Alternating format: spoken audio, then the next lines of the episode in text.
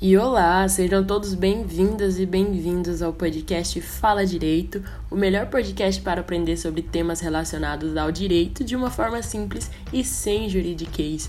E pois bem, no dia de hoje estaremos com um tema bem interessante. Hoje falaremos sobre as atividades de fomento cultural realizadas pela administração pública, dando um enfoque, é claro, ao Festival Vaca Amarela, que ocorre na cidade de Goiânia, e os impactos que as atividades de fomento sofreram com a pandemia, quais foram as medidas adotadas para as ações nessa área, tendo em vista esse momento tão atípico e tão instável.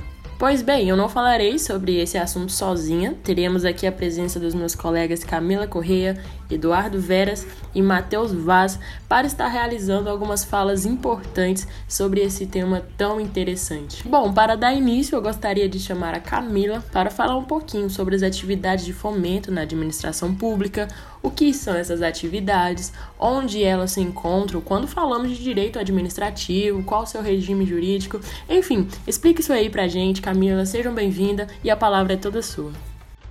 Olá, é um prazer vir aqui discutir sobre um tema tão relevante no âmbito do direito administrativo, né? Que se trata das atividades de fomento na administração pública. É, então, destacar que a administração pública atua de forma a resguardar os interesses públicos. Dessa forma, para que isso ocorra, ela estabelece alguns conceitos e atividades.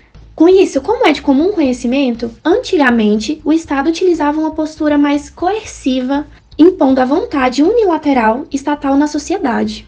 Porém, com a necessidade de obter uma efetivação na atividade administrativa e com o intuito de desenvolver soluções mais proveitosas, o Estado notou a necessidade de uma alteração da postura comportamental, para que houvesse a efetiva garantia dos interesses públicos, que é a finalidade da administração pública.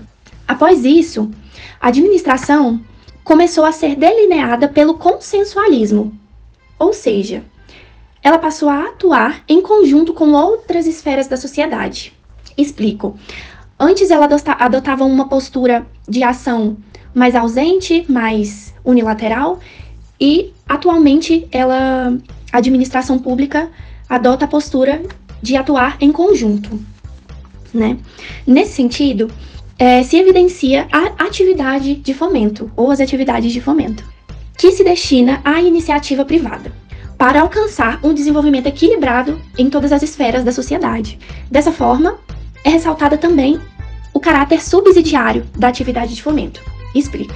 A administração incentiva o desempenho das atividades estabelecidas, ao contrário de realizá-las diretamente, como era feito anteriormente. É importante também relatar que as atividades de fomento possuem caráter premial e é realizada apenas uma é, orientação sobre as atividades a serem desenvolvidas, porém, as, as instituições não são obrigadas a incorporarem a atividade de fomento, ou seja, não há nenhuma imposição ou coerção para que sejam desenvolvidas essas atividades. Em suma, essa relação se estabelece no incentivo para a contribuição, de modo a satisfazer os interesses públicos, e, em troca, a instituição recebe a sanção positiva, né, que a retribui com benefícios ou incentivos fiscais. O que seriam esses benefícios? É, seriam a, a, redução de tributos, é, incentivos creditícios, que são é, a maior simplicidade de acesso aos empréstimos bancários com condições é, especiais, enfim. Mas afinal, quais são os tipos de fomento, né? Existem vários. O fomento positivo, que é o que eu relatei anteriormente, o fomento negativo, o fomento econômico, que se refere aos incentivos às empresas, e os fomentos culturais, que são o objeto da presente discussão. É, os fomentos culturais são voltados para os indivíduos em sociedade. Eles estão dentro dos fomentos sociais, que englobam a educação, o acesso ao trabalho, o acesso à cultura, enfim. É, é, os fomentos culturais, né, são voltados para os indivíduos em sociedade terem acesso à cultura, que é um princípio elencado na Carta Magna. A cultura é muito importante para o desenvolvimento dos indivíduos inseridos em sociedade, isso é indubitável. E essa atividade de fomento cultural desenvolve uma autuação de modo a preservar a produção e resguardar o patrimônio cultural. Com isso, eu termino aqui a minha fala. Muito obrigada. Nossa, quanta informação importante, Camila. Suas palavras foram bem esclarecedoras no que diz respeito ao entendimento sobre o que são essas atividades de fomento, a sua ligação com o direito administrativo.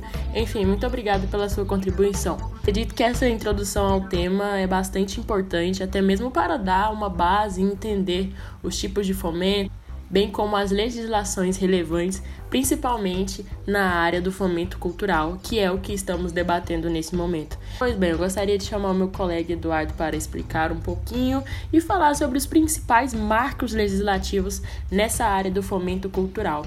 A palavra é toda sua, Eduardo. Seja bem-vindo e fique à vontade. Bom dia, pessoal, tudo bem? Meu nome é Eduardo e falando um pouco sobre as legislações de fomento às atividades culturais, Talvez a lei mais conhecida nesse sentido seja a Lei Rouanet.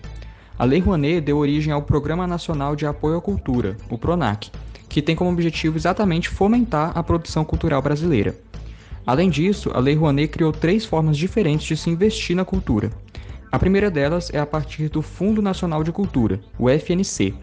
Esse fundo é composto por recursos tanto do próprio Tesouro Nacional mas também de doações de entidades públicas, privadas, nacionais, estrangeiras, entre outras. Com esses recursos e também por meio de convênios, o FNC consegue realizar empréstimos, conceder passagens aéreas, dentre outras práticas que vão ajudar a reduzir os gastos que o projeto cultural teria. A outra forma de fomento cultural é a partir do Fundo de Investimento Cultural e Artístico, também conhecido como FICART. Por meio dele, um projeto grande, por exemplo, pode disponibilizar cotas no mercado.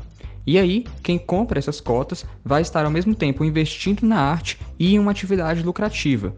Tudo isso com a garantia de que não vai ser responsabilizado por qualquer obrigação legal ou contratual do projeto. Por último, a gente tem o mecenato. Nele, tanto pessoas físicas quanto jurídicas podem aplicar parcelas do imposto de renda em projetos culturais. Essa aplicação pode ser feita por doação ou por patrocínio. Só é importante que antes esse projeto tenha sido aprovado pela Comissão Nacional de Incentivo à Cultura e também tenha sido homologado pelo Ministério da Cultura.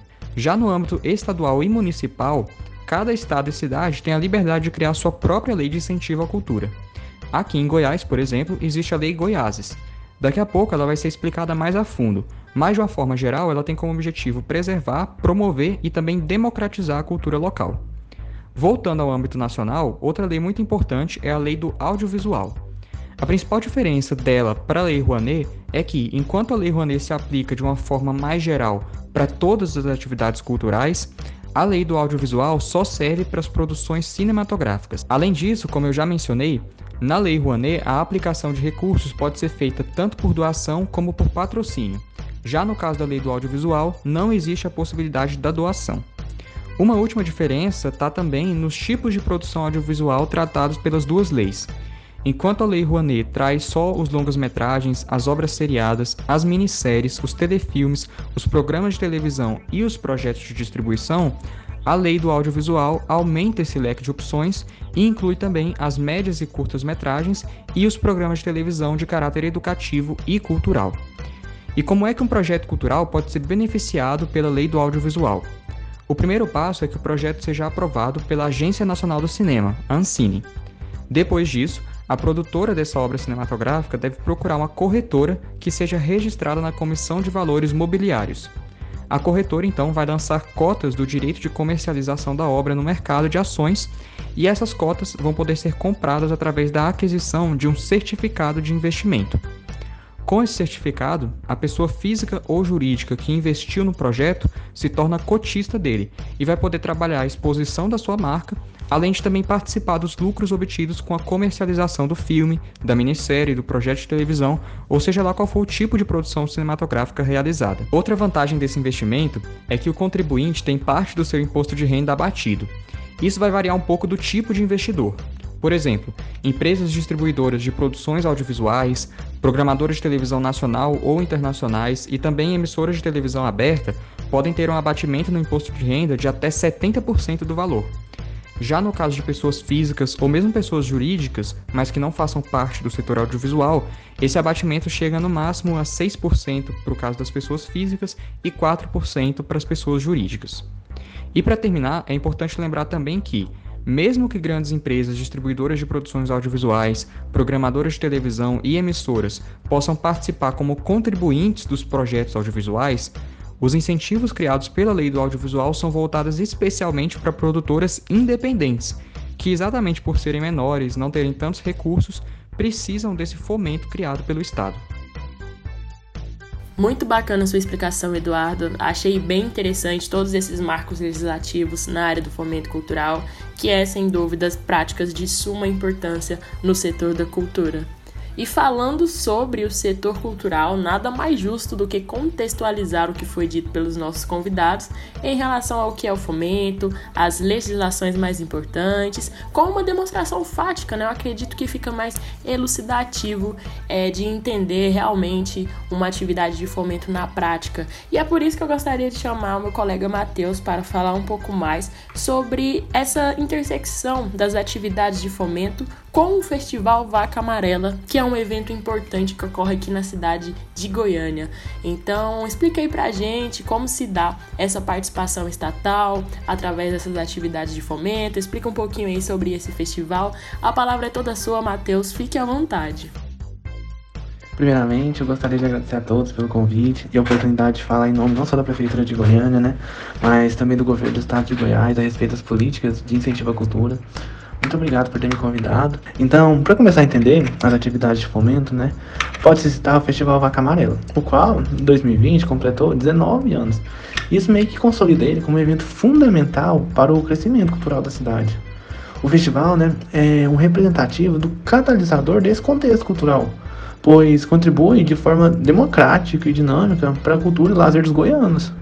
Mesmo com toda a crise da pandemia em 2020, que foi muito agravada pelos avanços do caso, o festival vai para a sua 19 edição com versão online. Então, a programação do festival ela é muito focada na música autoral, com prioridade para os artistas goianos, né? É, foram convidados artistas jovens e outros já conhecidos pelo público para se apresentar ao longo de nomes importantes da música brasileira, os shows locais serão transmitidos ao vivo pelos palcos que já abrigaram edições físicas do festival, no caso que é o Centro Cultural Martins Sererê e o Centro Cultural da Universidade Federal de Goiás, da UFG. Então, com os artistas e equipe de produção e transmissão super reduzidos, o festival será realizado com os devidos cuidados de distanciamento e de todos os protocolos indicados pelas determinações locais e também seguindo os, os fatores determinantes da OMS. Não vai haver presença do público nem convidados. Vai, dessa vez vai ser tudo online e à distância. Então, assim, outro exemplo de atividade de desenvolvimento da cultura institucionalizado pelo governo do estado de Goiás é a Lei Goiás, a qual faz a interlocução entre o empreendedor e o incentivador, aproximando assim os produtores, os artistas, os investidores até o público. Porque, de certa forma, né, contribui para dinamizar e consolidar o mercado cultural de Goiás. Então, esses projetos contemplados podem envolver eventos, festivais, seminários, oficinas, bolsas de estudos dos diversos segmentos culturais. E esse, esse tipo de fomento ocorre por meio de quatro programas distintos que atuam de maneira complementar. Então, estes mecanismos garantem a execução de projetos artísticos culturais por meio da dedução dos impostos de circulação de mercadoria e serviços, o famoso ICMS a partir do faturamento da empresa patrocinadora, sendo possível deduzir 100% do investimento. Desse modo, né, o valor investido pela empresa será descontado no ICMS né, dela mesma, paga ao governo, e o programa é gerido pela Secul de Goiás. E o abatimento é, mais uma vez, 100% do valor patrocinado. No entanto, né, tem um limite para a contribuição que pode variar de acordo com o saldo devedor de ICMS em cada período de apuração. Então, assim, conforme a permissão, determinada pela Secretaria da Fazenda e de acordo com o que estabelece o artigo 9 da Lei 13.613-2000, vai variar de acordo a caso a caso. E para avaliar cada caso, o chefe do Poder Executivo fica autorizado nas formas, limites e condições estabelecidas na legislação tributária do Estado de Goiás a conceder crédito outorgado de ICMS no valor anu limite anual de até 10 milhões de reais, né? Que é tipo assim, é para realizar todo o conjunto de empresas que participarem de projetos relacionados ao programa estadual de incentivo à cultura, sob forma de mecenato. Então, a gente pensou que esse mecenato uma, é uma forma muito interessante de, de relacionar com a cultura, porque além de ser uma atividade que vem sendo praticada desde a Roma antiga, esse tipo de comportamento prevê que não é só o papel do Estado o desenvolvimento da cultura, mas a gente também consegue aliar a sociedade, integrar a sociedade nisso por meio de promover uma certa democratização da cultura. Então, além de tudo isso, a Prefeitura de Goiânia, também visando promover o fomento da cultura na cidade e região, por meio da Secretaria de Cultura, a famosa Secult, publicou um edital de, da lei municipal de incentivo à cultura, no qual, nesse edital, prevê a doação de 4.451.780 reais, que vão ser disponíveis para beneficiar os representantes da classe artística, os quais poderão se inscrever para projetos culturais de pessoas físicas com e sem fins lucrativos.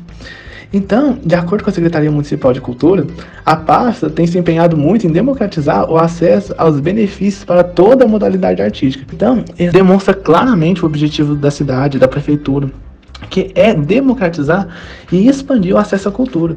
Mas vale lembrar, né, que a gerência desses projetos culturais e planejamento estratégico fica a cargo não só da Comissão de Projetos Culturais, mas também do Conselho Municipal de Cultura, porque eles vão ser responsáveis diretos pela posse, pela análise, avaliação e pontuação dos projetos porque é um investimento muito grande e a gente deseja fazer isso de forma muito correta, seguindo rigorosamente o que determina não só a Lei 8.666-93, mas também todo o caráter administrativo da Lei número, número 8.429-92. Porque essas leis prevêem normas gerais sobre licitação e contratos administrativos. Mas, de modo geral, é isso. E desejo a todos um ótimo festival Vaca Amarela que consigam aproveitar de forma remota. Já dizia que é editado, né? Vaca amarela pulou a janela. Mas dessa vez vai ser a janela da aba do seu Google, porque dessa vez vai ser tudo digital. Mas ano que vem, fé em Deus, que eu acho que vai, a gente vai poder voltar ao normal e presencial. Mais uma vez, muito obrigado e boa noite. Obrigada pelas palavras, Matheus. Foi muito interessante observar essas atividades estatais, o Festival Vaca Amarela em geral e como se dá a participação do Estado no fomento cultural. E enfim, tendo em vista que estamos passando por um momento de pandemia devido à Covid-19, é interessante estar observando o que mudou, quais foram os aspectos causados pela pandemia e as ações governamentais de fomento que foram desenvolvidas na área cultural durante esse período. É, nós sabemos que a pandemia provocou impactos significativos em inúmeras esferas, não sendo diferente é, no âmbito cultural. Afinal, com a necessidade de isolamento social, os shows, teatros, festivais e grandes eventos em geral foram paralisados. Nessa dinâmica, a busca por adaptações nesses espaços foram um fator fundamental para que essas atividades continuassem a se fazer presentes de alguma forma. E com isso, né, o âmbito cibernético, por meio das plataformas digitais, por meio do YouTube, Instagram, as lives, foi um acontecimento bastante explorado pelas pessoas que trabalham com a arte em geral. Mas é interessante ressaltar que nem todo mundo se deu bem com isso, é, nem todo mundo obteve sucesso. E aí que vem a importância da administração estatal na efetivação de políticas que auxiliem essas camadas artísticas. Afinal, o amparo governamental, ainda mais em um momento de crise, é fundamental, é essencial. Falando nisso, eu acredito que um dos marcos, é uma das atividades de fomento mais notáveis nos tempos pandêmicos é a Lei 1075 de 2020, conhecida também como Lei de Emergência Cultural Aldir Blanc, que foi criada como uma forma de responder às dificuldades surgidas nesse momento tão delicado. Em geral, a Lei de Emergência Cultural busca fomentar o setor cultural através da destinação de recursos como forma de estar beneficiando é, de alguma forma os trabalhadores da área cultural de todo o Brasil, tendo em vista que essa, essa área né, foi uma das esferas que mais sofreram, principalmente se tratando de impactos econômicos devido à pandemia do Covid. Bom, e como falamos sobre o festival Vaca Amarela, acredito que seja interessante é, estar citando também algumas outras atividades que estão sendo realizadas pelo governo de Goiás no âmbito do fomento cultural. além da tentativa de aplicação, implementação e fazer valer a lei de emergência cultural Aldir Blanc, o governo de Goiás também vem trabalhando num programa de retomada cultural, que essa medida do programa da retomada cultural conta né, com a inserção de atividades como, por exemplo, a efetivação do Plano Estadual de Cultura, a abertura de postos de atendimento do programa Mais Crédito, assim como os eventos cultural seguro. É, todas essas questões a gente consegue observar atividades é, de fomento que auxiliam, de certa forma, essa camada cultural que vem sofrendo é, inúmeros problemas, inúmeros reveses durante esse, esse período da pandemia. Então, assim, a gente consegue observar é, maiores facilidades de acesso a crédito, de renegociação de dívidas, locação facilitada de salas de espetáculos da Secult Goiás, por exemplo. Então, assim, são ações que visam não só promover certos benefícios para essa camada, como também é, buscar, de certa forma, realizar a reabertura do setor cultural com uma segurança sanitária e com muita consciência, e também está é, realmente efetivando essa retomada, que é uma coisa que todos estamos ansiando no momento.